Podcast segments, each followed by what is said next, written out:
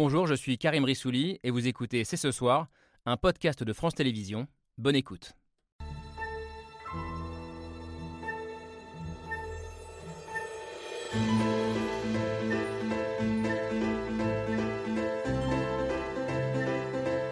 Bonsoir à toutes, bonsoir à tous, bienvenue, vous regardez C'est ce soir.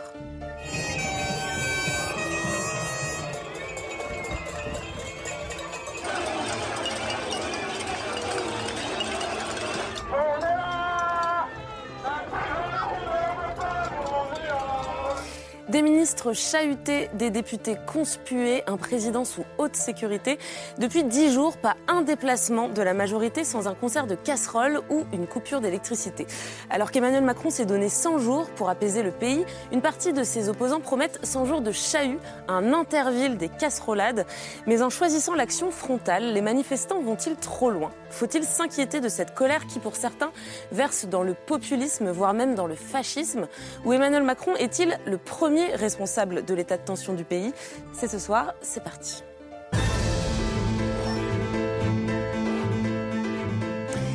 C'est ce soir avec Laura Adler. Salut Bonsoir Camille. Et bon retour sur ce plateau avec Laura Adler ainsi qu'avec Kiel Go. Salut. Bonsoir Camille, bonsoir Laure, bonsoir tout le monde. On va donc se poser deux questions ce soir. Le pays est-il devenu ingouvernable et la colère sociale incontrôlable. Je crois que vous répondez par l'affirmative, Éric Le Boucher. Bonsoir. Bonsoir. Vous êtes éditorialiste aux Échos et à l'Opinion. Et dans votre dernière chronique, vous vous inquiétez que la France ne soit passée sous l'emprise des populistes. Euh, pour vous, ces casserolades sont le symptôme d'une France qui a basculé hors de l'univers rationnel. Ce sont vos mots euh, dans la tribune. Et également d'une démocratie en grand danger. Vous nous expliquerez pourquoi. Et le débat sera intéressant, notamment avec Arthur Chevalier. Bonsoir. Vous êtes historien, spécialiste de Napoléon, également éditeur et chroniqueur pour Le Point, et vous avez une toute autre lecture de la situation. Pour vous, cette crise est d'abord le fait du président de la République qui, euh, en voulant s'affirmer comme le seul garant de l'ordre et des institutions, met à l'écart le plus grand nombre, vulgairement appelé le peuple.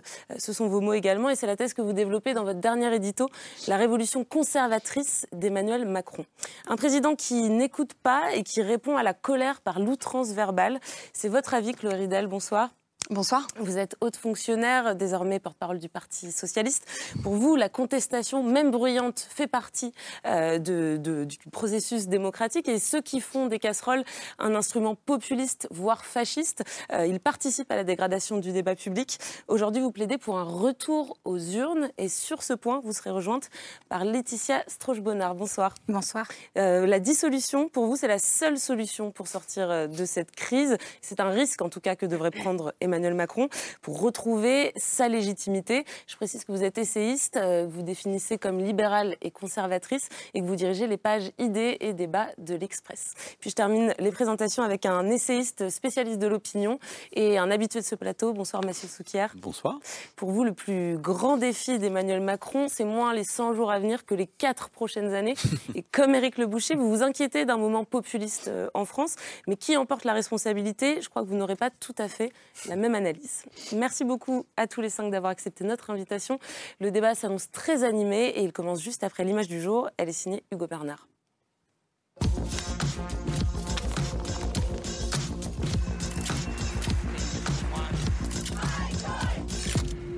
L'image du jour, c'est une histoire qui se répète. Le président, une nouvelle fois accueilli par des casseroles et des manifestants, hier lors de son déplacement à Vendôme dans le Loir-et-Cher. On aimerait pouvoir éventuellement en parler, mais euh, on ne peut pas parler, donc euh, on fait du bruit. On va se battre pour, euh, contre cette réforme et contre sa politique ultralibérale. Un nouveau comité d'accueil très bruyant, encadré par un dispositif policier très fourni, pour permettre au chef de l'État de montrer qu'il n'est pas empêché. Il y a en fait des déserts médicaux dans le rural, il y en a aussi beaucoup dans le très urbain. La première couronne parisienne est un formidable exemple de déserts médicaux aussi. Le président, qui cette fois-ci n'a pas fait de bain de foule et s'est discrètement envolé en hélicoptère pour rentrer à Paris. Le bruit des casseroles qui ne faiblit pas et se fait entendre à chaque déplacement d'un membre du gouvernement. Ici, le ministre de l'Éducation empêché de sortir du train. Là, un député de la majorité poursuivi sur un marché. Une protestation quotidienne avec parfois même des effigies du président brûlées comme lundi à Grenoble, des actions dénoncées par le gouvernement. Il y a là, je pense, une tentation de la violence chez un certain nombre de personnes. C'est euh, évidemment une, euh, un motif de préoccupation. Et alors que pour une partie de l'opposition, la colère est légitime, Les gens qui manifestent aujourd'hui leur opposition, ils s'amusent pas. Ils auraient mieux à faire. certains hauts responsables comme le président du Sénat appellent au calme. Mais je crois qu'il faut que chacun retrouve la raison. Cesser ces agressions vis-à-vis des élus, vis-à-vis des ministres. Et je le dis, il faut respecter le président de la République. Dans l'image du jour, le bruit des casseroles, la colère et le gouvernement inquiet d'une dérive populiste. Le gouvernement inquiet d'une dérive populiste, euh, on sera amené à débattre sur l'utilisation de ce terme, mais je voudrais commencer par revenir sur ces images qu'on vient de voir, ces images de contestation euh, au son des casseroles, et ce chiffre aussi, pas moins de 25 déplacements de ministres qui ont été soit perturbés, soit annulés en moins d'une semaine. Alors euh, pour certains, c'est l'expression d'une colère euh, tout à fait légitime après la réforme des retraites. Pas pour vous, Éric Le Boucher. Je crois que ces casseroles, elles vous inquiètent, et, euh, vous avez dans votre édito cette expression. Vous dites que les casseroles, c'est l'union de la rage et de l'algorithme. Non, pas les casseroles, j'ai pas dit ça. Pas les Non, casseroles les casseroles, c'est très anecdotique à mon Alors, avis. allez-y. J'en ai moi un mauvais souvenir parce que les casseroles étaient de l'autre côté au moment de Salvador Allende. Les casseroles, c'était la droite et ça a conduit à la victoire de Pinochet. Donc les casseroles, j'aime pas beaucoup. Mais non, c'est très anecdotique. Ce qui est important, c'est- c'est la rage. En effet, il y a la rage. La rage a gagné. Et, et la colère est, est portée en triomphe. Comme, comme il, fallait dans, il faut être dans la vie colérique, qu'il faut être en colère. quoi. Qui C'est dommage. Mais les gens, ils veulent- ils veulent- les gens sont en colère, tout cela, tous ces, tous ces, euh, tout, tout cela qu'on vient de voir.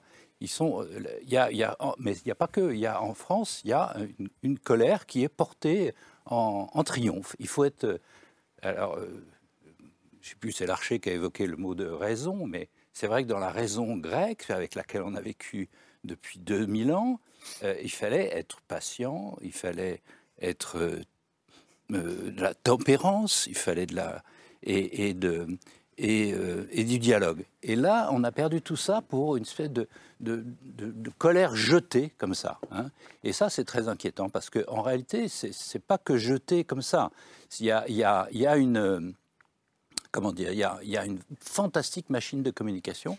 Moi, j'ai découvert ça, au fond, très, très, en, lisant euh, euh, Giulian- Giuliani da Empoli dans, les, marionnettes du, chaos, et il explique très bien comment ça marche. C'est-à-dire que euh, il faut pas croire les faits. Les faits sont pas importants. Les faits, c'est les faits de Mac. Il y a pas les, faits, mais les faits, c'est pas important. On, met ça en doute. Il y a un déficit. Non, non, il n'y a pas de déficit. C'est pas grave. Et puis on retourne tout. C'est-à-dire que M- M- Madame Borne vient pour discuter avec les syndicats pendant six mois et avec les partis politiques, et on dit euh, le pouvoir n'entend rien. On dit exactement l'opposé de ce que veut faire le gouvernement. Après, quand Macron concède 64 ans, on dit mais le pouvoir devient dictateur, il se brutalise. Tout est inversé en signe moins. Ce C'est dites, formidablement bien écrit. manifestants, ils Je que demande- je faire de demande à la, tous de la les vérité démocrates- et des faits. à, à tous les démocrates de lire ce livre qui est absolument fantastique. Je ne sais pas si vous l'avez à l'image, vous, vous auriez dû le mettre à l'image parce que c'est un livre très éclairant sur la machine de communication qui est en route et qui est extrêmement. Oui, mais ce livre que j'ai lu, euh, il ne porte pas du tout sur la situation actuelle. Il n'analyse pas du tout Non, la situation sociopolitique. Vous avez raison. Il date de parle la 2019, situation italienne. 2019 Absolument. les ingénieurs du chaos. Oui, mais ça parle de la solution italienne, mais c'est la même chose. C'est-à-dire qu'on a un Bah, je crois retour de qu'on est loin quand même de la situation Mais justement, Non, pas du on- tout. On a, on a la- même. On a, nous, c'est pire, si je puis dire, parce qu'on a un bipopulisme. C'est-à-dire, en Italie, il y avait un populisme. Enfin, en Italie aussi, c'est vrai. Mais on a, on a des deux côtés, on a deux populismes. Qui, qui- et ce qui fait qu'au total, si vous voulez, ce que ça Emmanuel Macron n'est pas Giorgia Meloni, à ce que je sache. Pour- je comprends, vous comprenez pas. On, on y reviendra après. Je, on voudrais, y reviendra. je vais vous faire réagir. Ce que, ce j'entends dans ce que vient de dire Éric Le Boucher, c'est que cette juste, colère... si, vous, si vous voulez. Et, Allez-y, ça terminez, on va faire fabrique un énorme pessimisme. Que on n'y arrivera pas. Tout est foutu. hein. La France va être engloutie par les immigrés pour les uns. On va griller sur place pour les autres. Euh, mon travail, c'est une torture pour, pour les gens. Enfin, c'est complètement délirant quand même. On a perdu le sens de la raison.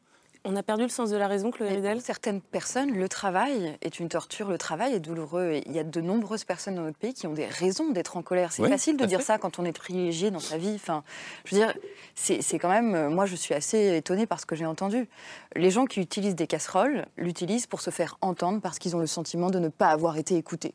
Et de fait, ils n'ont pas été écoutés. Ils sont sortis massivement dans la rue, on leur a répondu ça n'est pas assez, le pays n'est pas assez bloqué. Leur mobilisation, je pense, a contribué à ce qu'il n'y ait pas de majorité sur la réforme des retraites à l'Assemblée nationale.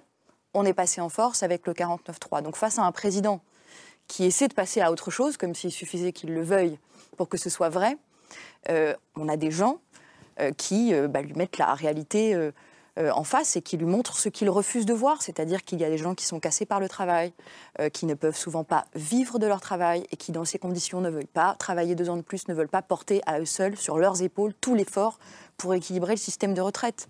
Et on était nombreux à avoir prévenu que euh, s'il y avait passage en force, la colère reviendrait en boomerang. Alors là, elle revient sous la forme d'une casserole. Face à ça, ça sert à rien de vouloir interdire les casseroles. Maintenant, on appelle ça dispositif sonore portatif parce que c'est attentatoire aux libertés et parce que quand on se réclame toute la journée de la légitimité du peuple, c'est quand même paradoxal euh, de ne pas vouloir l'affronter. Et puis, il ne s'agit pas non plus de mépriser les gens qui utilisent des casseroles. On a un président qui dit oui, moi je ne sais pas parler avec une casserole. euh, une casserole, c'est pas un langage. C'est comme si lui, il avait prêté l'oreille et qu'il avait écouté. Donc je crois qu'il y, a- il y a une forme de déni de la réalité dans cette espèce de passage en force supplémentaire pour essayer de d'ouvrir un, nouveau, euh, une nouvelle séquence, mais qui ne pourra pas s'en sortir comme ça, qu'il faut regarder la réalité de ce pays. Et tu le disais en introduction, je pense que euh, soit ça passe par un retrait de la réforme, soit par un retour aux urnes, qui n'est pas forcément une dissolution, mais qui peut aussi être le recours au référendum comme moyen de trancher dans le vif ce conflit. Et on y reviendra un peu plus tard. Mais donc une colère légitime euh, qui revient en boomerang ou une rage euh, qui, qui est contre-productive. pas dit que la colère n'était pas légitime, hein, Bien- parce qu'il y a des vraies raisons profondes. Mais c'est l'expression. L'expression de- Et le- de et le cette fait rage qui est- puisse qui est pas plus forcément très débattre productive. calmement. Vous voyez, on peut vous- plus débattre calmement. Où est-ce que vous vous situez euh, dans ce débat Bon, déjà, Arthur concernant Chevalier les casseroles, c'est une vieille tradition médiévale française. Sous Louis-Philippe, euh, on s'en est déjà servi comme instrument de contestation. Et vous voyez, sous Louis-Philippe, ça a commencé en 32, le régime a tenu jusqu'en 48. Donc on a encore un peu de temps avant que ça s'effondre. Et je pense qu'effectivement, c'est anecdotique. Non, en revanche, je pense qu'on s'est beaucoup intéressé depuis le mouvement euh, populaire des retraites au mouvement populaire. C'est-à-dire a CTR, comment ça s'inscrit dans l'histoire de France, dans la Révolution française. Et en fait, on est parti du principe que le gouvernement avait été dépassé, irrationnel, surpris par ça, en fait, hein, avec Emmanuel Macron un petit peu enfermé à l'Élysée. Alors que je pense que si on relit réellement euh, ce que fait Emmanuel Macron depuis six ans, on constate qu'en réalité, il procède à ce que l'historien américain Martin Malia a appelé une révolution conservatrice, c'est-à-dire une révolution par le haut. C'est-à-dire que Emmanuel Macron, dès 2017, est tout à fait au courant du climat social dans lequel il met les pieds. Souvenons-nous euh, des images d'un documentaire fascinant où il dispute ses équipes en leur disant Attendez, là, il faut aller au contact, c'est ça maintenant. Sinon, on termine comme Hollande. C'est sa phrase. Chez Whirlpool. Donc, chez Whirlpool, exactement. Donc, il le sait depuis le début. Et il sait donc que sa mission, puisqu'il était candidat de l'Europe, puisqu'il était candidat de la démocratie libérale, puisqu'il était candidat de la Ve République, entre guillemets, centriste, il savait que sa mission, c'était de sauver ce régime, d'apaiser les tensions en procédant à des réformes. Donc voilà, donc c'est ce qu'on appelle une révolution conservatrice. Or, elle implique effectivement, mais quasiment systémiquement, une mise à l'écart, entre guillemets, du plus grand nombre. Ça va avec. Alors, en général, vous renforcez forcément l'establishment et du coup, vous êtes obligé de faire des concessions, parfois symboliques, parfois réelles, d'ordre social et sociétal. C'est exactement la méthode qu'il applique. La dernière fois que ça a fonctionné, c'était Bismarck. Vous voyez, ça ne marche pas à tous les coups, c'est assez rare, c'est une voie périlleuse. Mais je pense juste qu'il faut arrêter de partir du principe qu'Emmanuel Macron ne sait pas ce qui se passe, euh, est surpris, euh, est craintif. Pas du tout, Emmanuel Macron, ça lui fait pas peur. Il sait qu'il vit dans un pays, dans un climat social stratégie tendu. assumée. C'est-à-dire qu'il sait que ça fait partie du chemin qu'il a emprunté. Voilà, c'est c'est- c'est- c'est son équation en fait. Euh, il n'a pas choisi l'un sans l'autre. On peut au moins lui reconnaître ça. Laetitia Strauss-Bonnard. Oui, je, je pense que vous avez raison, il, il- il est conscient de ce qu'il fait. Cependant, je pense qu'il n'a pas conscience du mal qu'il se fait à lui-même en fait en multipliant les déplacements. Et moi, je poserais d'abord le, le problème de cette façon-là. Pourquoi se déplace-t-il autant? C'est-à-dire qu'il est, il est reparti dans sa marche euh, répétitive, hein, parce que c'est ce qu'il fait quand euh, il ne sait plus quoi faire. Il a fait ça, par exemple, pendant les Gilets jaunes, où il a, il a traversé la France pour aller parler avec les gens. Enfin, c'est lui qui parlait tout seul, euh, essentiellement. Euh, et là, et là, en fait, c'est normal qu'il se heurte à, cette colère. Alors moi, je, serais un petit peu plus euh, réservée que vous. Je, ne vois pas forcément de la colère. Moi, je vois aussi euh, de la moquerie et du ridicule. Et j'ai l'impression que euh, les, les politiques, en tout cas euh, ceux de- du gouvernement, le président, ne, ne comprennent pas que euh, il y a une forme de grotesque là-dedans et que euh, on peut aussi se moquer d'eux. Et je, je- je crois que c'est important de pouvoir se moquer. euh, des responsables politiques en démocratie parce que c'est une soupape et je trouve qu'on manque de ça. Donc euh, les casseroles, pour moi, ce n'est pas accessoire. Je trouve que c'est une manifestation assez intéressante euh, qui n'est pas violente du tout. Donc la violence, en revanche, pour moi, évidemment, c'est inacceptable. Mais là, c'est autre chose. Mais, mais justement, la, moquerie, le ridicule, le carnaval, on a vu quand même des images, carnaval. et on les a vues tout à l'heure euh, dans, dans, dans l'image du jour, euh, qui, euh, qui sont quand même d'une plus grande violence symbolique. Et on va juste revoir ce, ce mannequin à l'effigie d'Emmanuel Macron qui a été brûlé à Grenoble, c'était lundi, par les manifestants comme une façon de, de, de célébrer, entre Oui, guillemets, son-. Voilà. Est-ce que ça, ça relève du même registre ou est-ce Alors, que vous y voyez autre bon, chose Là, je trouve que ça va un petit peu loin. Euh, moi, je préfère les casseroles. Ce qu'on peut faire aussi pendant le carnaval, et ça se fait par exemple en Allemagne, c'est que euh, on fait, euh, ça c'est complètement perdu, mais on fait des au carnaval en Allemagne, il y a des pièces de théâtre où on se moque, mais très très fortement des hommes politiques, hommes et femmes politiques, et eux-mêmes sont dans l'assistance. C'est-à-dire que Angela Merkel, elle allait voir des, des pièces satiriques sur elle-même et elle en riait. Et aujourd'hui, on a perdu ça. J'ai l'impression qu'on a moins cette soupape. On n'a plus ces émissions. On monde manque les guignols de Comme les l'info. guignols de l'info, le Muppet Show. Et en fait, on a, on a plus ça. Donc, on- il nous reste la colère brute, euh, qui certes n'est pas une, une réponse, mais c'est normal que les gens s'expriment. Moi, j'étais pour cette réforme, mais je trouve aussi que c'est normal que si la majorité de la population ne l'était pas et ne s'est pas sentie euh, entendue, elle s'exprime. Enfin, je ne vois vraiment aucun problème. C'est ça la démocratie, contrairement à ce que dit Olivier Dussopt. Laetitia Strauss-Bonnard, vous avez soulevé un lièvre, vous disiez, mais pourquoi se fait-il au- aussi mal à aller sur le terrain si souvent pour euh, entendre autant de casseroles et, et- et se prendre des baffes symboliques? J'ai essayé de percer ce mystère. En fait, c'est une, vraiment une stratégie complètement assumée de retour au terrain. Un, pour changer l'agenda, qu'on parle d'autre chose que des retraites. Donc il sort pour parler de l'eau, il sort pour parler du salaire des enseignants. Même si ça se passe mal, on détourne le sujet. Et deuxième axe de la stratégie, il s'agit d'incarner l'ordre. Et plus il y a de désordre autour, plus lui apparaît comme la figure presque rassurante du président qui, qui, qui- qui gère l'ordre, qui lui est ordonné. Je, je, je, je- vous trouvez que ça marche. Ah, Je ne dis pas que ça marche. Eux, ils parient sur le temps long. Oui. Dans les 100 jours, il y a ce retour au terrain à portée de baffe symbolique. Euh, après, est-ce que c'est une, une, une bonne stratégie? C'est pas à moi de la juger, mais Alors, je crois qu'il faut avoir la mémoire longue. Euh, il n'est pas le seul à subir euh, cette réaction des personnes qui ne sont pas d'accord avec lui et qui sont une majorité en ce moment en France. J'aimerais bien demander à Mathieu qu'il nous fasse un petit récapitulatif parce que moi, je me Long, souviens de Chirac, je me souviens de Sarkozy, Sarkozy, Chirac et Mitterrand. Je l'ai vécu moi-même. Les dernières années du mandat de Mitterrand, il ne pouvait pas sortir de l'Élysée. Il le faisait quand même, sous haute escorte policière. Mais la réassurance symbolique du statut du président le contraignait effectivement à aller au contact euh, des populations. Et on a la mémoire courte. aussi. On a la mémoire courte un petit peu peut-être. Voilà, alors On se souvient de Chirac, effectivement, en, en visite à Mantes-la-Jolie, se faisant cracher dessus. Il était président, il était avec Pierre Bédier, et c'était le président en exercice. Alors, au guignol de l'info, on le traitait de super menteur et de super voleur, mais par ailleurs, dans la rue, euh, pas seulement à la télé, on lui, on lui crachait dessus. Donc, effectivement, la défiance n'est pas quelque chose de nouveau, il n'y a rien d'inédit là-dedans, et précisément, le pouvoir est une école d'impopularité, de défiance, et c'est souvent assez difficile. Puis, on se souvient de Sarko qui alimentait lui-même, en fait, parfois le, le- le chahut, on l'insultait, il insultait, on, se demandait jusqu'où allait monter, en fait, l'invective. Quand même quelque chose d'un peu nouveau avec Emmanuel Macron et la défiance qu'il suscite. Là, d'abord, il y a le timing, en fait. Euh, les gouvernants ont connu le- la défiance et l'impopularité, en général, quand même, après quelques années de règne ou quelques années de mandat. Alors Chirac fait un peu exception parce qu'il est élu en 95 et six mois après, à cause d'une réforme des retraites déjà, il y a beaucoup de monde dans la rue. Mais à l'exception de Chirac, globalement quand même, c'est à la fin que le roi est nu. Euh, pour François Hollande, ça a marché, ça finit relativement vite, mais, mais quand même, il y a eu quelques mois ou quelques années où on pouvait travailler normalement. Là, évidemment, Emmanuel Macron n'est pas élu que depuis un an, il est élu depuis six ans. Donc ça n'est pas son premier anniversaire à l'Élysée qu'on fête, c'est le sixième. Et le truc, c'est qu'il lui reste quatre ans.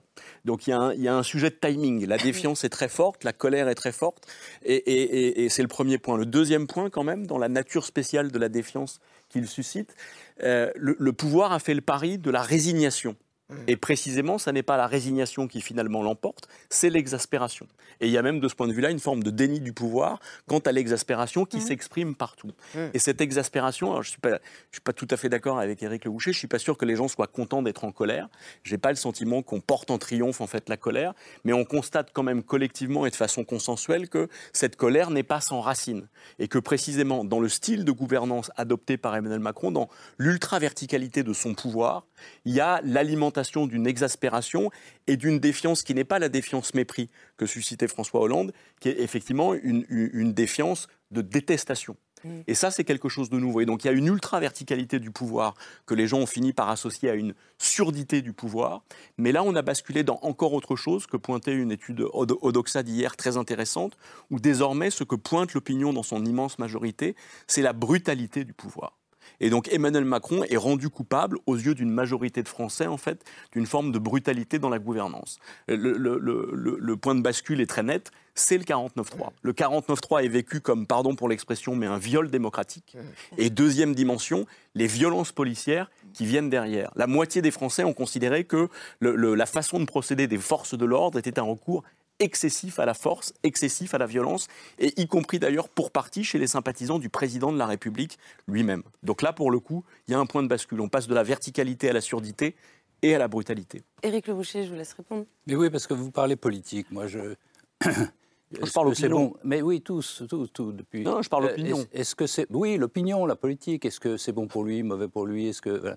Je- c'est- c'est- franchement, le- le- l'heure est beaucoup plus grave que ça. Je veux dire, le, le, monde fait face grave. à des. Mais oui, Pour le le coup, monde l'heure fait est face très à grave. des défis considérables du climat, du capitalisme qui, en effet, est très inégal, euh, creuse des inégalités, surtout aux États-Unis, très peu en France, mais qui pose un problème de travail, puisque, en gros, il y, a, un étirement, il y a une disparition de la classe moyenne. Tout ça, c'est des sujets extrêmement graves. Du climat, j'en ai parlé. La technologie qui arrive, les GAFA, le fait que les enfants soient complètement ahuris devant leur, euh, devant, et que ça leur casse la tête. Tout ça, c'est des sujets hyper sérieux. Je ne parle pas de la guerre. Et encore de la Chine qui arrive. Donc ce que vous dites, c'est qu'en France, ce on regarde je par le petit bout de la lorgnette et qu'on regarde, crée des faux problèmes Parlons calmement de ces questions? Est-ce que Macron et Emmanuel Macron prend des, bons, des, des bons, des bonnes décisions en la matière? Oui ou non? C'est ça qui compte. Est-ce En que la matière En quelle matière? en toutes ces matières que j'ai dites. Après, on peut en discuter de chacune des trucs. Et là, on discute de rien. On dit la rue est pas contente. Bon. Non, mais Mais ça crée un Ah, blocage bon, dans la société, c'est est toute la difficulté. ça Allez-y, crée un Chloé blocage Ridella, dans il ne parle pas des sujets essentiels. Non, non, non, je- parlons des sujets en fait, essentiels, nous. Pardon, monsieur, mais vous nous invitez à parler calmement avec un gouvernement, comme l'a très bien dit Mathieu, qui euh, gouverne par la violence, par l'intimidation. pourquoi vous dites Par ça la domination. Mais Il a parlé de viol démocratique. Mais madame, pardon, pardon. Mais je peux développer mon propos. Y y il y a une volonté, effectivement, de parier sur le fait que le peuple français va se résigner. Mais c'est jamais satisfaisant, ça, la résignation, parce que ça crée du ressentiment et on voit bien que, in fine, ça nourrit le vote d'extrême droite. Donc, en fait, moi, je, fais le constat qu'il y a cette stratégie perpétuelle de violence et de domination et d'intimidation de son propre peuple.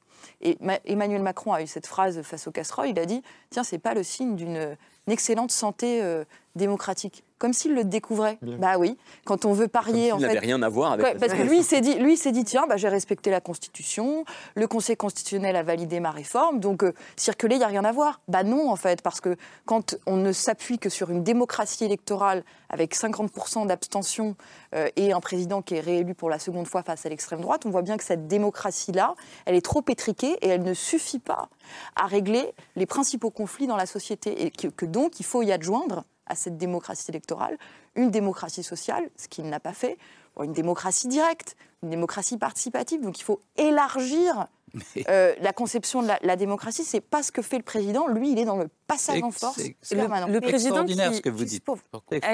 Allez-y, expliquez-moi. Je ne sais pas si j'irai comme vous jusqu'à parler de, de manipulation, mais là où je vous rejoins, c'est que, en tout cas, euh, pour la réforme des retraites, il n'avait pas de majorité. Et si on est vraiment très très simple, euh, c'est il est là le problème. S'il avait réussi à constituer une majorité euh, au Parlement, et notamment à l'Assemblée, la réforme serait passée, aurait été adoptée, pardon, et euh, elle aurait été légitime dans l'opinion. Euh, et là, c'est sa faute à lui. Pourquoi? Parce qu'il y a un an, quand, après les législatives, il n'a pas reconnu sa semi-défaite. Et à ce moment-là, il aurait dû chercher des alliés. Mais il est assez arrogant. Et rappelez-vous, il est arrivé en 2017 en nous disant le clivage gauche-droite, c'est terminé. C'est maintenant moi qui vais vous expliquer comment on fait de la politique. C'est le nouveau monde. C'est euh, le cercle de la raison et tout ça. Sauf que non, le clivage gauche-droite est très puissant en France et c'est une très bonne chose, je trouve. Il aurait dû en prendre acte il y a un an, s'allier, je pense, avec les Républicains parce que c'était l'alliance la plus évidente. Bon, ils vont quand même pas très bien, donc c'est- c'est aussi un petit peu de leur faute. Mais voilà, il n'a pas joué le jeu du, du Parlement, de la démocratie par les urnes. Et moi, c'est ça qui me gêne. Et pour revenir à ce que vous dites, oui, bien sûr qu'il y a d'autres problèmes, ils sont très nombreux. Mais pour les régler, on a besoin de, de gens en qui on a confiance. Et c'est très difficile méthode, oui. euh, de donner sa confiance à quelqu'un euh, qui est un petit peu condescendant. Et je le dis alors que je, je- je soutiens cette, cette réforme, mais je ne soutiens pas la façon dont elle a été faite. Allez-y, Eric Le Boucher. Quelle est la réforme des retraites qui est passée comme une lettre à la poste? Il n'y en a eu jamais. C'est la seule Parce que réforme qui a cumulé 93. autant d'outils constitutionnels du Non, parlementarisme non. rationalisé Aucune avec le réforme n'est passée. 49.3. Le... Bah si, c'est ce que dit le Conseil constitutionnel, donc lisez la décision. Restons, restons. Aucune réforme n'est passée, simplement. Et en vérité, toutes les réformes sur le climat, sur le numérique, toutes les réformes qui s'annoncent sont des réformes difficiles. Si vous interrogez les gens, ils vont dire non, moi je ne veux pas, je ne veux rien changer. C'est-à-dire Mais parce que sur le climat, c'est la quel est le révolution sujet conservatrice, c'est ça, c'est Quel est le sujet du climat? Le climat, c'est un problème social. Oui, ça va coûter cher. Ça va coûter très cher. Donc il y a- il y, a un problème social. Donc il faut dire aux gens, ça va coûter cher. Et pourquoi ça On n'a rien réglé encore le, le climat? Parce qu'aucun gouvernement Mhm. n'a osé dire que ça allait coûter cher. Parce que, c'est, parce que les, les gens ne veulent pas que ça coûte cher. Non, mais sur l'immaturité de l'opinion, Eric, revenons même sur la réforme des Mais non, mais non. mais la majorité des Français considèrent qu'une réforme était nécessaire. Donc les Français ne sont pas juste d'absurdes Gaulois réfractaires, hostiles à tout changement. Pas du tout, c'est pas vrai. Alors ensuite, il y a évidemment des réformes impopulaires qui suscitent dans le pays de la contestation. Mais au-delà même de l'impopularité d'une réforme, les gens considèrent qu'il y a un choc démographique, il y a des équilibres à trouver en matière de protection sociale pour préserver le modèle social. Donc les gens ne refusent pas d'avancer. Ils ont juste considéré que cette réforme n'était pas la bonne et pas au bon moment. Non, parce qu'elle était injuste et parce qu'elle était que inefficace. c'est toujours, il y a une autre solution, tu vois. C'est toujours ça. Euh, ça. Ce que vous nous proposez, c'est pas, on n'en veut pas, on veut une autre solution. Et, so- et quelle autre solution quand Mais il y a eu plein d'autres solutions qui ont été proposées non, par, par les syndicats. 62 ans à L'intersyndicale 60 a fait des propositions alternatives de financement du déficit euh, Oui, on du taxe système de retraite projeté. C'est ça. Mais- La CFDT. En gros, c'est ça. Non, on, on- on- on- Oui. on- on élève les cotisations sociales, on les déplafonne sur les très hauts salaires, on fait contribuer les dividendes. Gros, Alors si vous, si résumez ça par taxer Bernard Arnault, pourquoi pas hein. Mais il y a eu des résumé, propositions ça, alternatives. vous ne voulez pas les entendre et vous Non, voulez faire reposer les efforts sur les travailleurs les plus modestes. Assumez-le. 60 ans. Mais il y a eu des propositions alternatives. Alors, je crois qu'on ne va pas refaire le débat sur la réforme des retraites, mais on peut dire quand même que les syndicats ont proposé des solutions, des hypothèses. Mais on le sait, on va pas. C'est pas parce qu'elles ne Laurent remplacent pas qu'elles proposé n'existent de, pas. revenir à la, à la- à la réforme systémique. Lui-même, Emmanuel Macron avait proposé On a dit un qu'on autre fera pas le débat des retraites, hein. de suite par rapport. On va pas vous avez dit, vous refaites le Moi, débat j'ai une, j'ai une question à pardon. poser à Mathieu, parce qu'il vient de, il vient de dire un mot important. Il dit que la situation est grave Mhm. et que nous subissons peut-être de la part de l'opinion publique majoritaire un viol démocratique. C'est un mot très fort. Auparavant, tout le monde s'accordait à dire, y compris dans le milieu syndical, dans le milieu des intellectuels, euh, on parlait de fatigue démocratique. Là, vous passez à viol démocratique. Je pense, et à un moment grave de notre démocratie. Pourquoi cette accélération? Est-ce que c'est Emmanuel Macron qui effectivement profite de la puissance de la Constitution de la Ve République? Est-ce que c'est la fatigue des institutions? Ou est-ce que c'est la non prise en charge par le président de la République, qui, je le rappelle, est président de tous les Français, qui se manifeste comme un président d'une certaine partie des Français vis-à-vis de la surdité qu'il qu'il adopte en ce moment comme Ce stratégie. qui est sûr, c'est qu'il y a une situation de blocage. Et la situation de blocage fait que précisément, comme le disait Eric tout à l'heure, on ne s'intéresse plus aux, aux- aux principaux sujets. Et je dirais même que même quand le président de la République sort sur le terrain pour annoncer la, revalo- la revalorisation des, des salaires des, des- des enseignants, etc., en fait, on ne l'écoute pas parce que précisément, ce qu'on regarde, ce qu'on ausculte et ce qu'on commente, c'est la capacité que le président a à encore gouverner, à être écouté, à pouvoir sortir dans la rue sans se faire cracher Est-ce qu'on peut mettre un bémol là-dessus quand même? Parce qu'on dit euh, la foule est dehors, les Français sont dehors avec leurs casseroles. Qui pilote le mouvement des casseroles? On peut revenir à la base quand même. C'est une organisation qui s'appelle ATTAC, Association altermondialiste, euh, qui euh, est associée aussi à Solidaire, à la France Insoumise, à Europe Écologie Les Verts et au NPA. Voilà, on appelle ça le hashtag casserolade générale. Il y a aussi le hashtag Interville Macron. Euh, Est-ce que ce sont des militants de Paris qui descendent en train euh, courser les ministres Ou est-ce que ce sont vraiment localement des Français qui spontanément sortent leur casserole pour dire euh, ah bah Macron Est-ce qu'on peut, est qu'on peut douter un tout petit peu de la spontanéité du soulèvement populaire dont on parle? Là Le vrai sujet, c'est pas tellement qui manifeste, même si c'est une peu quand question même. importante, c'est qui soutient par ailleurs ceux qui manifestent. Et un mouvement social, ce sont des gens qui descendent dans la rue, des salariés qui font grève, et par ailleurs une opinion qui est soit en sympathie, en soutien, ou au contraire en opposition. Et de ce point de vue-là, encore une fois, il n'y a aucun recul de l'opposition. Parce qu'il y a une situation de crise, tout le monde s'accorde en France aujourd'hui à considérer qu'il y a une situation de crise. Crise démocratique, disait Laurent Berger, crise de régime, disent d'autres. Crise sociale, a consenti le président Macron lui-même. Donc le président de la République lui-même, d'une certaine façon, considère qu'il y a une situation de crise. Et s'il y a une crise, il faut en sortir. Or, celui qui a les moyens quand même de créer le déblocage, c'est le président de la République. Sur la forme, ça supposerait en fait de faire un petit mea culpa. Peut-être pas, je vous ai compris, mais à minima, je Regardez vous ai, je vous ai entendu. C'est quand même Mais- ça et- en tout cas- l'opinion. Il a dit à la télévision Il a dit, non, il a dit aux Parisiens, j'aurais dû me mouiller encore plus moi-même. Mais, non, mais dit donc, non, Non, seulement il a il, dit ne dit pas, Il a vous à moitié dit lors mais de sa vous dernière ne m'avez pas compris. Et peut-être aurais-je dû parler davantage. Il va plus loin que de dire vous ne m'avez pas compris, puisque à propos de ces mouvements de contestation, de ces casserolades, euh, les mots qui sont employés par le président de, de la République sont quand même assez significatifs. Hier, Emmanuel Macron a envoyé un mail à tous les adhérents de son parti, Renaissance, et dans ce mail, il fustige à propos des casserolades et des contestations, les attaques des populistes, les cris des démagogues. Euh, on a un autre membre du parti Renaissance qui a fait un tweet en parlant des petits fachos insoumis, Arthur Chevalier. Euh, comment est-ce que vous entendez ce vocabulaire du populisme, du fascisme? Est-ce qu'il y a quelque chose de pertinent là-dedans? Est-ce que Emmanuel Macron souffle sur les braises en qualifiant ainsi ses opposants? Je pense que premièrement, euh, les ministres et le président de la République, en acceptant de faire ce travail, ils savent que le pouvoir, ça s'incarne. Et ça fait partie de leur métier d'être confronté à ça parfois. Être ministre, c'est pas seulement être dans un bureau dans le 7e arrondissement. On fait de la politique à ce niveau-là, on est dans une démocratie parlementaire, entre guillemets. Ça fait partie de leur métier et ils savaient en acceptant que ça pouvait arriver. Donc c'est inutile d'accuser et euh, de distribuer des noms d'oiseaux, entre guillemets, euh, à ce qui se passe à droite ou à ce qui se passe à gauche, euh, histoire de créer une sorte de cordon sanitaire électoral pour essayer de, entre guillemets, de se débarrasser de sa propre responsabilité. Ça, c'est la première chose. La deuxième, c'est que la politique, c'est aussi, surtout dans une démocratie, c'est un marché. Hein. c'est un marché libre, de libre concurrence, euh, avec des propositions. Et on ne peut pas dire parce qu'on est dérangé par un concurrent, vous n'avez pas le droit d'acheter ça parce que c'est pas bien, ou d'acheter ça parce que c'est pas bien. Je veux dire par là, en situation d'échec, on ne peut pas rejeter la faute de l'échec sur l'autre. Donc, à mon avis, c'est plutôt un aveu d'impuissance quand on qualifie euh, assez rapidement de petits fascistes des gens qui, qui tapent dans tes casseroles. Enfin, en plus, d'ailleurs, en faisant ça, en réalité, je pense qu'il donne une sorte de crédibilité et d'importance au mouvement qu'au demeurant, il n'a pas. Effectivement, ça serait quelque chose de troubadour, entre guillemets, une dérive troubadouresque, si on veut dire, si euh, on leur accolait pas tout à coup euh, des noms de cette sorte-là. Donc, à mon avis, je pense que c'est, un, c'est pas pertinent. Deux, c'est effectivement assez révélateur, malgré tout, de la logique de la majorité et du gouvernement, qui a un peu tendance de temps en temps à penser qu'ils ont le monopole, effectivement, du bon sens et de la raison. Ça, c'est un fait réel.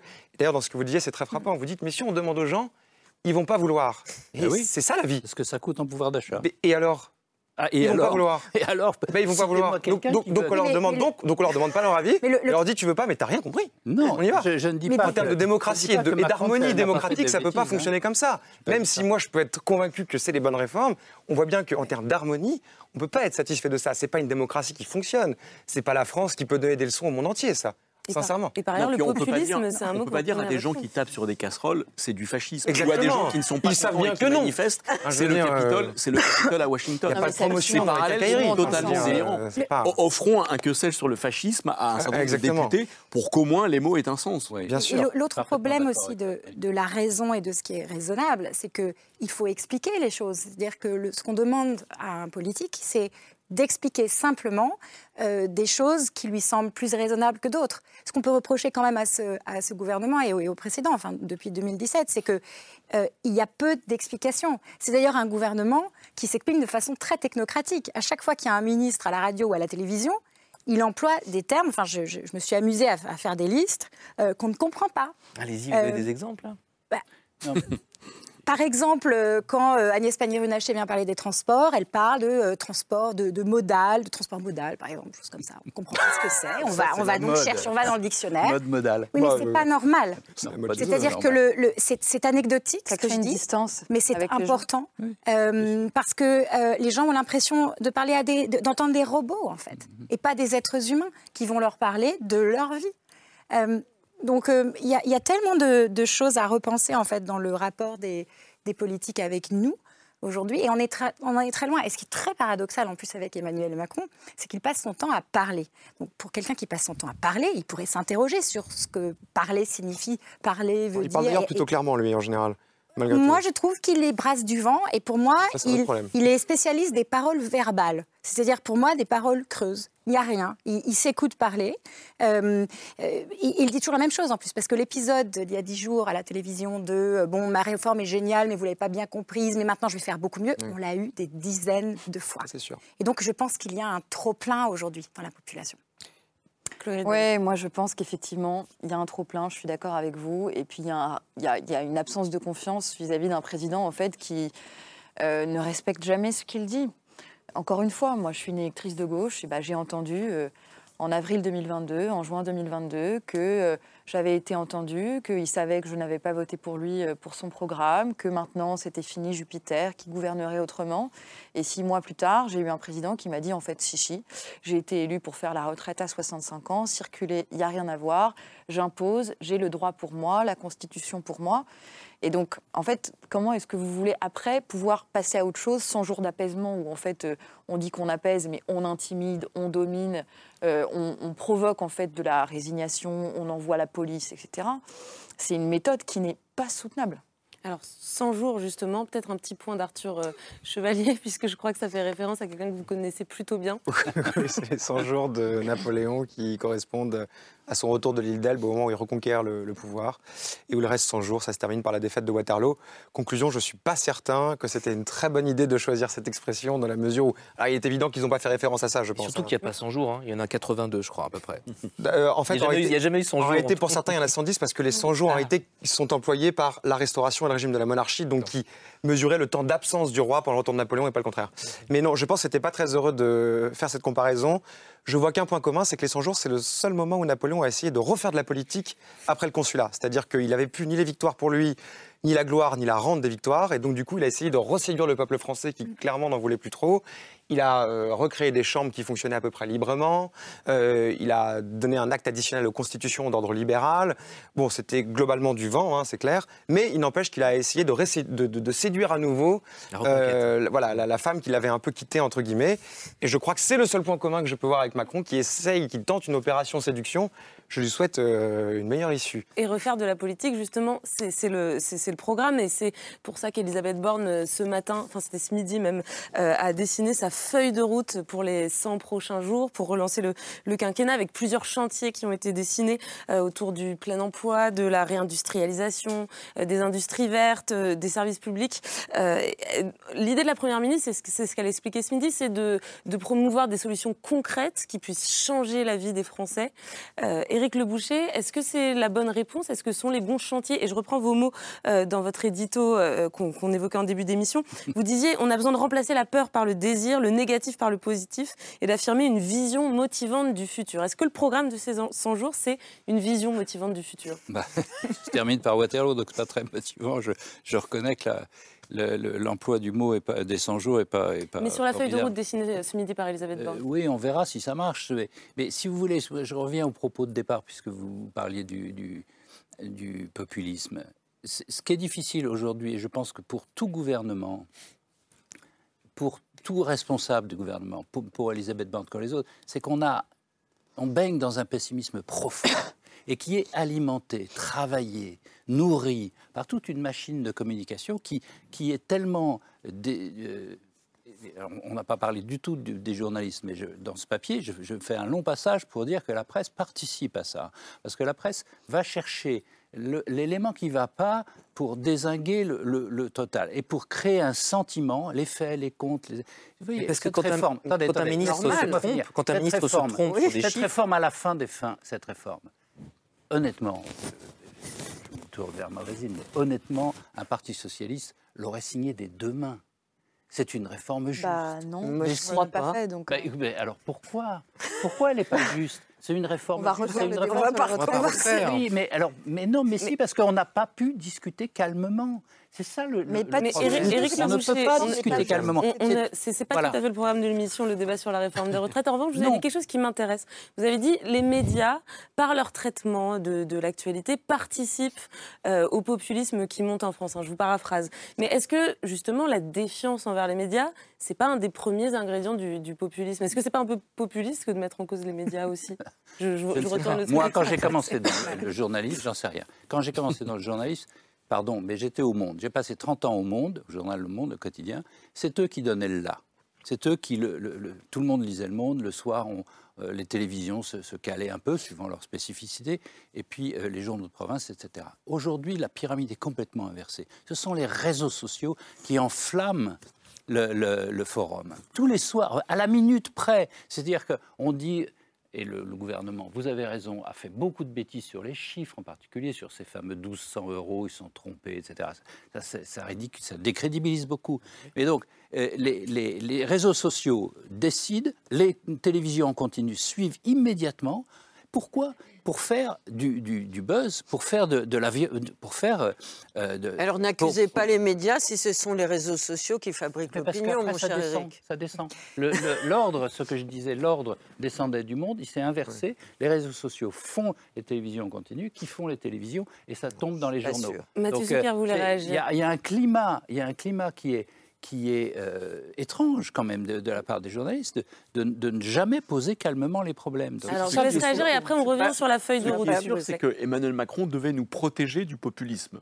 Euh, il l'avait dit dès le départ, dès 2017, c'était dans sa feuille de route. Il y avait une promesse de dépassement, et la droite et la gauche. Moi, Emmanuel Macron, je serai demain et la droite et la gauche. Et par ailleurs, je vous protégerai de l'extrême droite. Et on y a par- cru, certains d'entre Et nous, même, et même je vais tenter de réconcilier les Français avec l'action publique. Tout le contraire C'était la arrivé. promesse initiale. Et précisément, tout le contraire est arrivé, ou à peu près, et on ne peut pas imaginer que Emmanuel Macron n'ait pas lui-même contribué à ce, à, à ce terrible Je suis fiasco. absolument d'accord avec ça. Le, dépassement s'est traduit par une forme de rétrécissement. Il n'a plus ni la gauche ni la droite avec lui. Et on voit bien que Marine Le Pen monte dans les sondages. Et au-delà même de Marine Le Pen, parce que les sondages aujourd'hui disent pas grand-chose de ce que sera pour de vrai le scrutin de 2027, ce qui s'est passé dans la séquence très récente avec la réforme sur les retraites alimente précisément un des ressorts du populisme, c'est-à-dire la conviction très ancrée dans l'opinion, de plus en plus ancrée dans l'opinion, que nos gouvernants gouver- gouvernent, non seulement agissent, non seulement sans le peuple, sans l'opinion,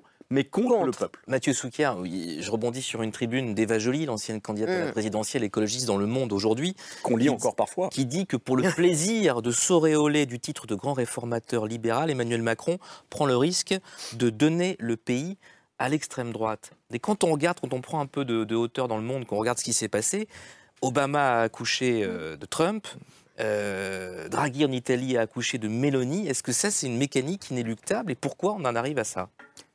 En tout cas, il y a au moins deux ressorts. On a longtemps considéré que, par exemple, au plan économique et social, faire reculer le chômage, c'était faire reculer l'extrême droite. Que l'extrême droite avait progressé en même temps que le chômage et que faire reculer le chômage était une réponse, si ce n'est la réponse la plus efficace. On sait depuis Jospin et on a confirmation avec Macron qu'on peut faire reculer le chômage sans faire reculer précisément ce, ce- ce- ce dont, le, le- le chômage était le, le terreau en réalité. Donc l'extrême droite ne recule pas. Euh, et quand même, la Attends. deux- Attends un peu.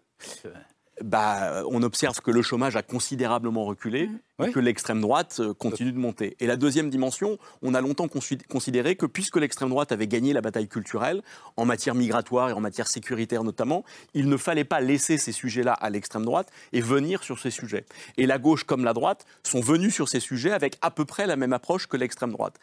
La gauche, le, le procès en laxisme qu'on a longtemps fait à la gauche, par exemple, sur les questions sécuritaires et migratoires, on ne peut plus le lui faire depuis belle lurette. On a eu Jox, on a eu Chevènement, on a eu Valls.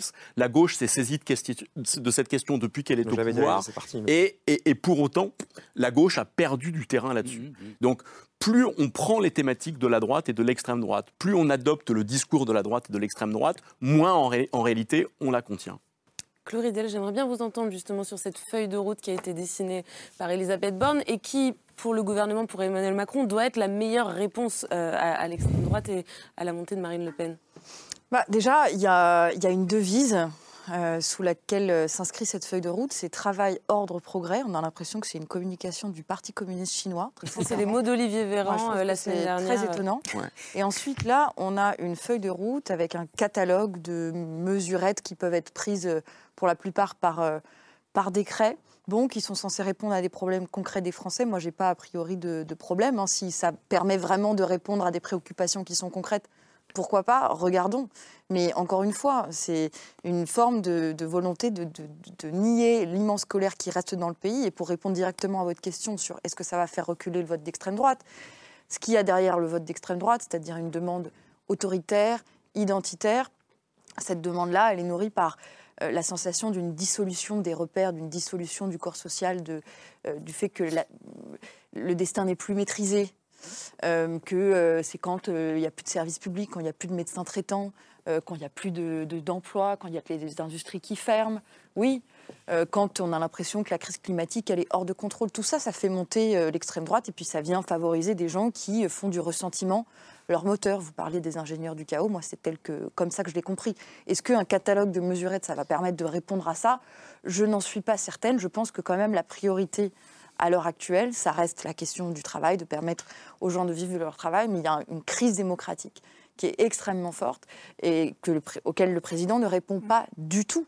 Euh, et il me semble que c'est une des priorités. Et sous le label euh, des 100 jours, euh, on voit que ça bute toujours, on l'a vu ce midi quand Elisabeth Borne a présenté ce, catalogue dont vous parliez, on bute toujours sur le problème politique qui ne change pas, c'est celui de la majorité relative. Et on l'a vu sur la loi immigration ce midi. Lutte contre l'immigration illégale est une priorité du gouvernement. Mais aujourd'hui, il n'existe pas de majorité pour voter un tel texte, comme j'ai pu le vérifier hier en m'entretenant avec les responsables des Républicains. Donc elle reconnaît, elle avoue cette impuissance politique liée à la situation de fait. Donc 100 jours ou pas, reconquête ou pas, euh, geste napoléonienne ou pas, on est toujours coincé. Est-ce que c'est un vrai chemin qui est balisé, selon vous, ou juste une opération de com pour se redonner de l'air en attendant des jours meilleurs? Laetitia Schroes-Bonnard. Moi, je vais répéter ce que j'ai dit. Je, ne vois que de la communication et j'en vois beaucoup depuis 2017. C'est-à-dire, Il y a eu des choses hein, et on peut reconnaître quand même que le, le chômage a baissé. Ça, c'est quand même une réussite qui n'est pas due qu'au gouvernement, mais euh, qui lui due en partie. Euh, simplement, j'ai l'impression que Emmanuel Macron est en campagne permanente. C'est-à-dire qu'après chaque échec, il repart, il refait de la communication, il ressort un programme, il donne un délai, mais complètement ridicule. Qu'est-ce que c'est que ces 100 jours? Depuis quand on règle des problèmes aussi importants que les problèmes de la France, et notamment celui du travail, euh, après avoir parlé des retraites, alors qu'on aurait pu faire euh, tout ensemble en 100 jours? Enfin, Il y a quelque chose de tellement marketing là-dedans que je, je ne comprends pas en fait comment ils peuvent tomber dans, dans ce piège. Pour moi aussi, alors on en a un petit peu parlé, mais euh, enfin, on, on l'a sous-entendu, il y a un énorme problème en France qui est un problème institutionnel.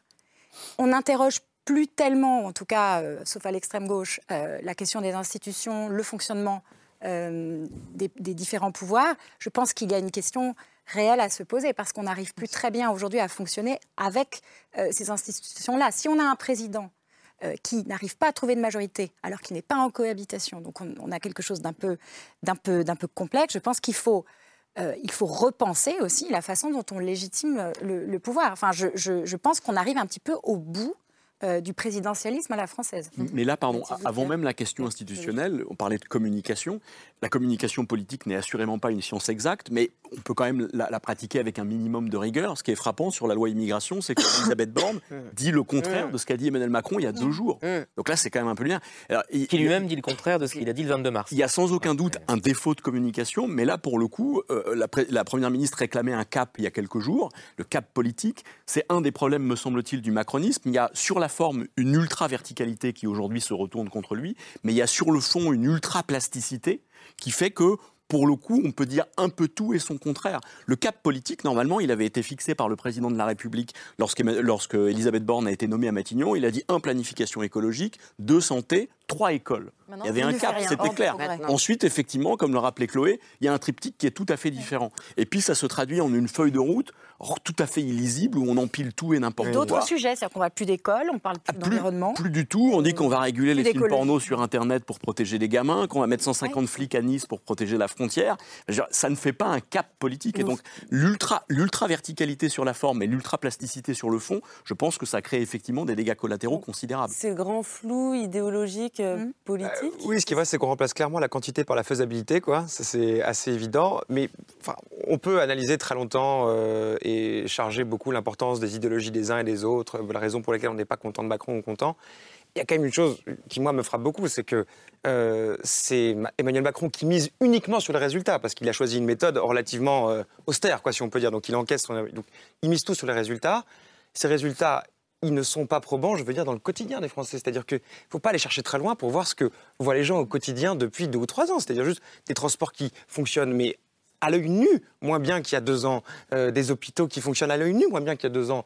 Je ne vous, parle pas- de l'inflation qui, évidemment, touche absolument tout le monde. Donc, euh, quand on est à ce point incapable d'avoir le moindre impact dans des choses évidentes et pénibles, en fait, je veux dire, qui, qui ont une vibration immédiate et quotidienne, on ne peut pas continuer à faire des grands exercices de communication de la sorte. Surtout que Macron, soit il est austère et il a des résultats, soit il n'arrive pas à avoir des résultats, il faut être sympa.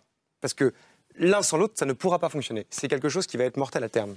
Éric Le Boucher, la question des résultats concrets. Le chômage. Et Ça suffit pas, visiblement.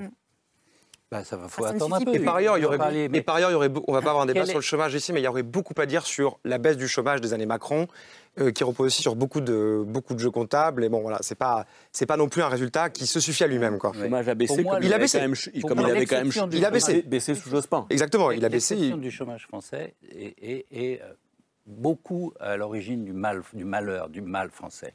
On a, quand on a son grand-père au chômage, son père au chômage, et que soi-même on a peur de ne pas avoir d'emploi, c'est sûr que ça casse le moral.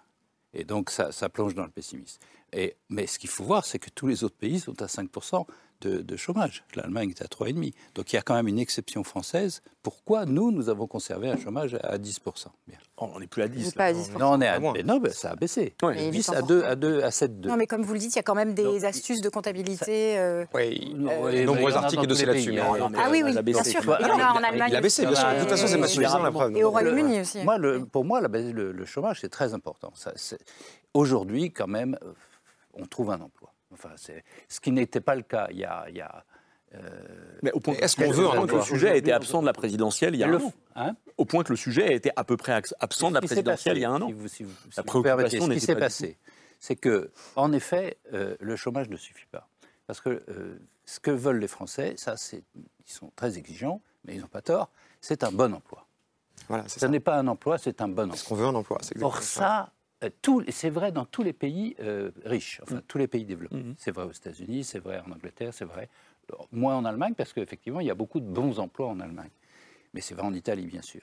Et ça, comment on fait? Voilà, voilà des vrais sujets. Comment on fait des bons emplois? C'est-à-dire retrouvant l'idée de carrière, etc. Donc c'est l'industrie. Mais il n'y a pas que l'industrie, il faut Mais il aurait fallu refaire des En faisant des concertations avec euh, les corps intermédiaires avant de faire passer la, Non, mais la réforme sur Par les exemple, on fait une Parce grande que Il faut déjà réforme. avoir des idées. On demande aux gens de, de travailler de- deux ans de plus dans des On bons a- emplois. beaucoup d'idées. manque- non, non, on manque d'idées sur comment on fait, comment on retrouve le fait de faire une carrière. Ce qui se passe aux États-Unis, on parlait tout à l'heure, est très intéressant parce que Biden est sur ce sujet-là. Comment je reconstitue ma classe moyenne? Mais est-ce que C'est le quand même gouvernement ça le là sujet. est sur ce De- de quoi de quoi on ce parle? que vous avez entendu dans la bouche d'Elisabeth Borne aujourd'hui, est-ce que, est que vous êtes satisfait, Non. notamment sur la question de l'emploi, puisque c'est pour vous au cœur euh, du, du problème? Est-ce que le gouvernement prend le problème à bras le corps et propose Ce des que je solutions? constate, c'est que quand même, le chômage baisse, c'est une première chose. Après, maintenant, il faut faire des bons emplois. Il faut réindustrialiser, c'est ce qu'il essaie de faire. Mais D'ailleurs, ce n'est pas que lui, il faut passer au niveau européen pour le faire. C'est ça, les vrais débats. C'est pas, c'est pas de se dire tout va mal, je trouve pas de Mais ça, pas boulot, que c'est vous un dites, ressenti. je trouve pas de l'emploi, etc. Mais aujourd'hui, La même pénibilité eu- quotidienne, c'est un vrai ressenti. mais Ça, alors- c'est pas une illusion, c'est pas un Exactement, propos de, mais ça, un propos c'est- d'émission ça, elle veut en le discuter, là. Pourquoi changer de sujet en mais- permanence? C'est-à-dire qu'il aurait On le pu paye très cher, ça, au quotidien. deux ou trois grands sujets, comme le travail, et dedans, il aurait inclus tout. Les retraites, euh, la question du financement des retraites, la question du travail. Il fait, il fait tout séparément.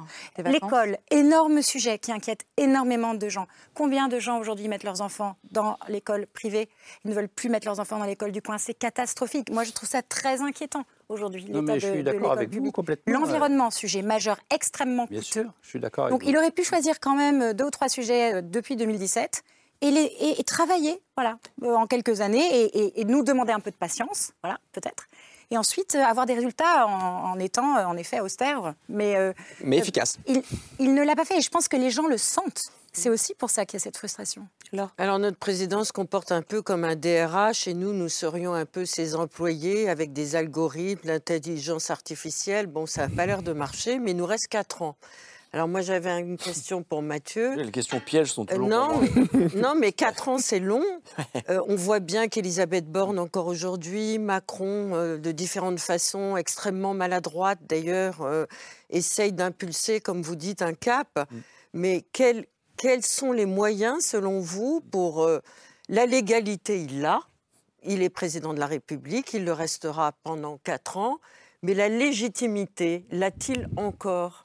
C'est- Alors, c'est une question éminemment complexe. Et si j'étais face à Emmanuel Macron dans son bureau à l'Élysée et qu'il me demandait conseil, je serais un peu à poil pour euh, lui donner.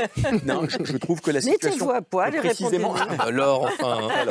que précisément, que précisément, en fait. C'est une émission le- du soir, le mais quand même. contexte est particulièrement dangereux parce que il me semble qu'Emmanuel Macron s'est lui- mis lui-même tout seul dans l'impasse politique dans laquelle il est aujourd'hui enfermé.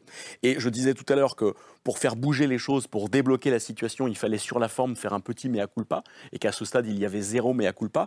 Il me semble que si tout le monde s'accorde à dire qu'il y a une situation de crise, face à une crise, on prend une initiative. Il avait d'ailleurs su le faire au moment des Gilets jaunes, avec le grand débat qui lui avait permis non seulement de consolider sa base, mais de se remettre en dynamique politique. Alors, y compris parce qu'il l'avait fait probablement non sans talent, mais il avait réussi à se remettre en selle avec le grand débat. Il est évidemment impossible de refaire le même coup trois ou quatre Mais ans après. c'est- Comment il se complètement relégitime Mais- alors là Rien n'en est sorti Alors, en fait. pour rebondir, je- je de ne dis pas du comment tout. on se relégitime Si, Comment si c'est pas par les urnes, c'est comment Je crois que le Ridel, vous, c'est Il n'y les a pas urnes. 36 façons de procéder, en fait. Donc c'est référendum. Ben à un oui, moment le donné. référendum. Alors euh, la droite le pousse depuis ce matin, Eric Ciotti, en disant qu'il en fasse un sur l'immigration. oui, euh, Eh oui. Donc, Moi, je serais plutôt en faveur d'une dissolution, même si dans l'état actuel des choses, ça ne, ça ne le favoriserait pas forcément. Mais je, je pense que s'il veut vraiment faire de la politique, euh, il, il doit retourner, euh, il doit nous nous proposer de retourner aux urnes. Vous Enfin, dites qu'il doit prendre un risque. donc dissolution. Et- Il va perdre. il n'a aucun. il honnêtement, il, il- il- il va perdre. J- J'imagine la solution idéale dans un monde idéal. Euh, Il ne procède même pas à un remaniement. Il aurait procédé Non, à un remaniement, je ne suis même pu. pas sûr que c'était Oui, suffisant. c'est vrai qu'il fait comme s'il ne s'était rien passé. Oui, aucune Il n'y avait C'est pas eu quelqu'un qui 4 a- mois de crise sociale, on continue avec la même c'est quelqu'un qui a du mal à reconnaître ses C'est- erreurs. C'est village Potemkin, C'est quoi. c'est- quand même très étonnant. C'est très étonnant. C'est assez étrange parce que c'est quelqu'un qui persiste en fait dans, les, dans ses erreurs et qui a du mal à, à- à les reconnaître et à, et à s'adapter. Il n'a pas fermé la porte à un référendum dans sa dernière interview. Mais Est-ce que ça, Chloé Ridel, mais quel Bah, référendum 3 sur mai- quoi Et comment Et quoi en il, y a fait une dema- il y a une demande de référendum d'initiative partagée sur la réforme des retraites qui a été déposée au Conseil constitutionnel par les forces de gauche. Un nouvel examen le 3 Euh, mai. Voilà, un nouvel examen le 3 mai. Il y a aussi une proposition de loi euh, du groupe socialiste, mais aussi du groupe Lyotte, pour abroger la disposition précise sur le report de l'âge légal à C'est 64 le ans. 8 juin. Donc ça, c'est les, c'est les, c'est les choses qui sont, si vous voulez, dans nos cordes. Mais nous, on est dans l'opposition. Alors, on n'a pas la maîtrise sur tout. On se sert de, ce- de ce qu'on peut. Mais là, le président, lui, il a une responsabilité particulière pour nous sortir de ça. Et s'il il veut se revendiquer du peuple toute la journée, bah, qu'il arrête d'avoir peur de son propre peuple, qu'il retourne aux urnes. Il en a pas peur. Ils ne peuvent pas se revendiquer de De Gaulle aussi toute la journée euh, en ayant autant peur du suffrage. En- en tout cas, 18 ans, en France, il n'y a pas de référendum, Arthur Si. Fioli. Oui, mais- 18 ans. Eh oui. Ça s'est mal passé, hein, le Ouais. référendum Ah oui, pour le général de Gaulle. Oui, Il mais, est il a- parti. mais- mais justement, le général de Gaulle ne procédait pas à une révolution conservatrice, justement. C'est-à-dire qu'il n'avait pas peur. D'ailleurs, c'est assez intéressant. Il y a le neveu, de, neveu de Luc Ferry, qui s'appelle Abel Ferry, avait écrit un très bon livre sur la guerre de 14. Il remarquait dans sa génération d'hommes politiques, d'accord, au début de la guerre, qui était catastrophique en dépit de la victoire finale, qu'en fait, il ne voyait que des gens qui avaient peur du peuple et il les comparait à la génération politique euh, de la fin du Second Empire et du début de la Troisième. Disait, mais ils ont peur, en fait. Ils sont enfermés dans l'Assemblée et ils ne veulent jamais prendre aucune décision qui, tout à coup, impliquerait eh ben, une réaction bonne ou mauvaise et qui les mettrait vraiment, entre guillemets, dans la sauce ou dans la vague. Quoi. Et c'est vrai qu'on a un peu ce sentiment quand on voit la réaction, surtout des membres du gouvernement. Moi, je trouve que Macron, il aime, il aime bien aller au contact des gens. Même dans ce contexte-là, il continue à bien aimer ça. Il est fait pour Il ça. considère je vois pas un match de boxe. Peut-être, Il peut-être, peut-être, Mais ça me fait bien aimer ça. provocation aussi. Mais moi, quand je vois la réaction d'Émilie, je suis effaré. C'est-à-dire, qu'est-ce que c'est que ce truc? On a eu des casseroles, ce sont des fascistes. oh, ils ont peur. Vous êtes ministre, je veux dire. Non, mais il ne s'agit pas de les exposer, il ne s'agit pas de mettre en danger leur Il y a personne. toujours Bien sûr, être- effectivement un réflexe de sécurisés, mais- disqualification de mais son parfois, la politique- comme avec euh, Gérald Darmanin. leur, président n'est pas un seigneur de paix. La politique, c'est pas uniquement une arène de la paix. C'est fait aussi pour ça, les crises. Je veux dire, ça se passe parfois comme ça. Il n'y a Donc, pas de droit à la sécurité auditive. Oui, et vous parlez de disqualification. parce Oui, qu'on oui, prend oui, des arrêtés Oui, oui, non, préfectoraux pour ça, euh, interdire les dispositifs sonores portatifs. Vous parlez de disqualification de, de l'opposition finalement. Bah oui. Euh, Est-ce que ça ne va pas aussi avec cette euh, promesse du dépassement des clivages Mais politiques ça, c'est très grave parce que, encore une Macron fois, enfin, je veux dire, trois semaines après euh, le cas Darmanin et le cas terroriste intellectuel pour qualifier des militants écologistes, là, on a le droit à ceux qui tapent sur leur casserole sont des fascistes. Alors, les fascistes, ce sont des gens qui marchaient sur le Parlement pour euh, le faire tomber, sont des gens qui tuaient des communistes dans les campagnes italiennes. C'est ça, les fascistes. Je précise faut que ce arrêter. sont pas les mots d'Emmanuel Macron. C'est pas les mots d'Emmanuel Macron, mais c'est euh, effectivement euh, les mots du directeur de la communication du groupe Ensemble, je crois, au Parlement européen. C'est quelqu'un qui a quand même des responsabilités importantes dans la machine. Euh, et puis, on le voit aussi euh, dans, sur Twitter, dans l'expression d'un certain nombre de personnes dans la majorité, cette espèce de tentation de toujours dire Ah, mais c'est le populisme. Non, en fait, c'est l'expression d'un désaccord. Euh, La démocratie, effectivement, euh, ça n'est pas un dîner de gala. Et quand on est ministre, Non, eh ben, oh là là, on se fait euh, accueillir par euh, un cortège de gens euh, bon, bah, qui tapent sur des casseroles. En plus, il y avait beaucoup de jeunes, c'était des syndicats ly- lycéens à la gare de Lyon, Papendaï. Bah, ça va, vous, vous avez un peu de retard, vous devez changer de quai. C'est- c'est- ça fait partie de votre travail. Il faut arrêter de pousser des cris d'orfraie et de dire Mon Dieu, la France va mal, euh, c'est le populisme, c'est le fascisme à nos portes. Et au-delà des Ça, c'est- casseroles- C'est une espèce de réflexe d'ordre. On étouffe de ça. Au-delà des casseroles, au-delà des 100 jours, euh, je voudrais vous citer euh, Robert Badinter, qui était ce matin sur France Inter, qui sort un livre chez Fayard, Vladimir l'accusation, Vladimir Poutine l'accusation. Il se souvient de la Seconde Guerre mondiale, Robert Badinter, il a vu les bombardements de, de Chambéry, euh, sa ville, et il dit que nous, on réalise pas assez, nous Français aujourd'hui, qu'il y a une guerre en Europe. Au-delà des 100 jours, au-delà des casseroles, au-delà des retraites. Il dit Je vois les défilés justifiés à propos des retraites, mais la première question, c'est la paix et la guerre. Parce que ce ne sera pas l'allongement de l'âge de la retraite, ce sera la vie ou la mort. C'est ça, la guerre, la vie ou la mort. Est-ce que ça, c'est une parole un peu de sagesse qui peut un peu nous réconcilier tous en ce moment en se disant bah, Les retraites, c'est grave, mais une guerre aux portes de l'Europe, c'est encore plus grave. Est-ce que ça, c'est audible ou pas Et je vais vous demander de répondre Ouais, très ouais. rapidement Un pour qu'on de- garde un peu de temps pour le conseil de lecture de l'or. Allez-y. Non. Oui, mais bien, bien sûr qu'il a raison. Mais en même temps, quand on est dans le quotidien, enfin, on en parlait euh, tout à l'heure, euh, quand, euh, on ne peut pas non plus oublier la situation de son pays. Donc, je, je- je- en tout cas, je ne pense pas que ça fonctionne de dire ça. Je ne pense pas que les gens vont se dire Ah oui, c'est vrai, euh, oublions tout ça et, et- et concentrons-nous. euh, C'est la hiérarchie sur la dont parlait euh, Éric Le ce que Boucher. disait Éric Le Boucher. Les- les- on place en Oui, premier ce qui est proche de nous. C'est comme ça, euh, c'est ça être humain. Pardon, mais les Français ne sont pas mo- mobilisés sur la guerre en Ukraine, pas du tout. Il y a, Il y a eu quand même, aucune euh, manif. Les médias le sont moins, il faut le regretter d'ailleurs. Il n'y a eu aucune manif. Enfin, il y a On va en reparler Comme il n'y a aucune manif sur les demain. sur l'Iran, et les- le voile des femmes sur l'Iran, comme il n'y a aucune manif sur l'Afghanistan. Il n'y a plus de manif internationale. Moi, quand j'étais jeune, on, on s'est engagé sur le Vietnam Il et sur, le, falloir le pi- le- conclure, sur Pinochet au Chili. C'est ça qui nous a mobilisés. Aujourd'hui, on se mobilise sur le localisme. Allez, il va falloir conclure, je suis désolée, Ouais. je vous coupe, mais avant, c'est le retour du choix de l'or qui est venu avec un livre, euh, le livre d'un grand intellectuel qui est devenu très critique d'Emmanuel Macron ces derniers temps. Oui, il s'appelle Pierre Rosanvallon. Je pense que vous le connaissez tous et toutes sur ce plateau. Euh, C'est un ancien syndicaliste qui est actuellement professeur au Collège de France de l'histoire moderne et contemporaine. C'est un analyste de nos sociétés. Il a écrit un livre après les Gilets jaunes, mais avant ce que traverse Emmanuel Macron en ce moment que je trouve extrêmement euh, intéressant à lire et à relire et à méditer. Ce livre s'intitule Les épreuves de la vie, comprendre autrement les Français. Il explique en guise d'ouverture que ben, euh, ce n'est pas en regardant les boîtes noires des statistiques ou en faisant des algorithmes qu'on gouverne véritablement ni la France ni les Français. Il considère qu'Emmanuel Macron s'est laissé happer par un système beaucoup trop euh, vertical du pouvoir et il considère qu'il a méconnu l'état de la société. Alors il parle des épreuves de la vie en disant qu'elles sont de trois ordres, principalement en France. Il y a les épreuves individuelles que nous traversons tous et l'individualité et l'individualisme durant ces 20 dernières années a été au à l'intérieur de nos préoccupations les plus quotidiennes. Il y a aussi l'état du travail et les souffrances engendrées par le travail aujourd'hui depuis une bonne quinzaine d'années. Et puis il y a aussi euh, cette espèce d'état d'incertitude qui a augmenté au fil de cette dernière décennie. Et à travers ces épreuves de la vie, euh, dont parle Pierre Rosanvallon, eh bien, il faut trouver un mode de gouvernance qui, qui part beaucoup plus des émotions, du ressenti, de la compréhension.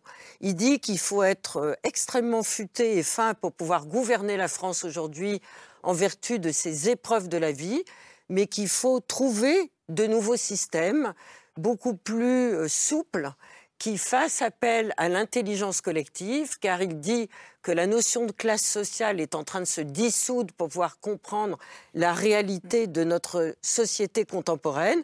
Ce n'est pas pour autant qu'il n'y a pas de lutte des classes extrêmement intelligente et extrêmement hétérogène à l'intérieur de notre territoire français et que, euh, en guise d'épilogue, eh ben, il faudrait que notre président de la République, qui est notre arbitre à tous et qui devrait être notre protecteur dans ces différentes épreuves de la vie, puisse avoir la grande intelligence de ses propres échecs.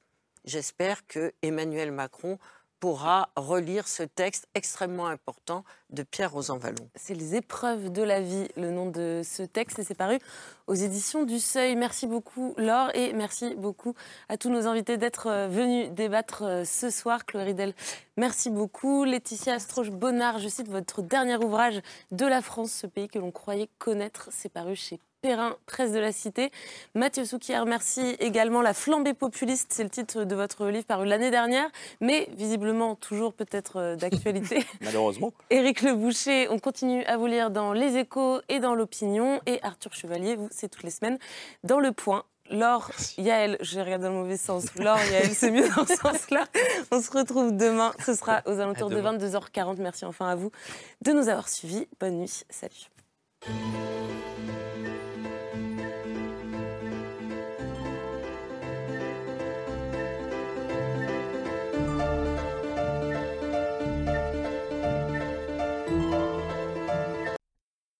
C'était C'est ce soir, un podcast de France Télévisions. S'il vous a plu, n'hésitez pas à vous abonner. Vous pouvez également retrouver les replays de l'émission en vidéo sur France.tv.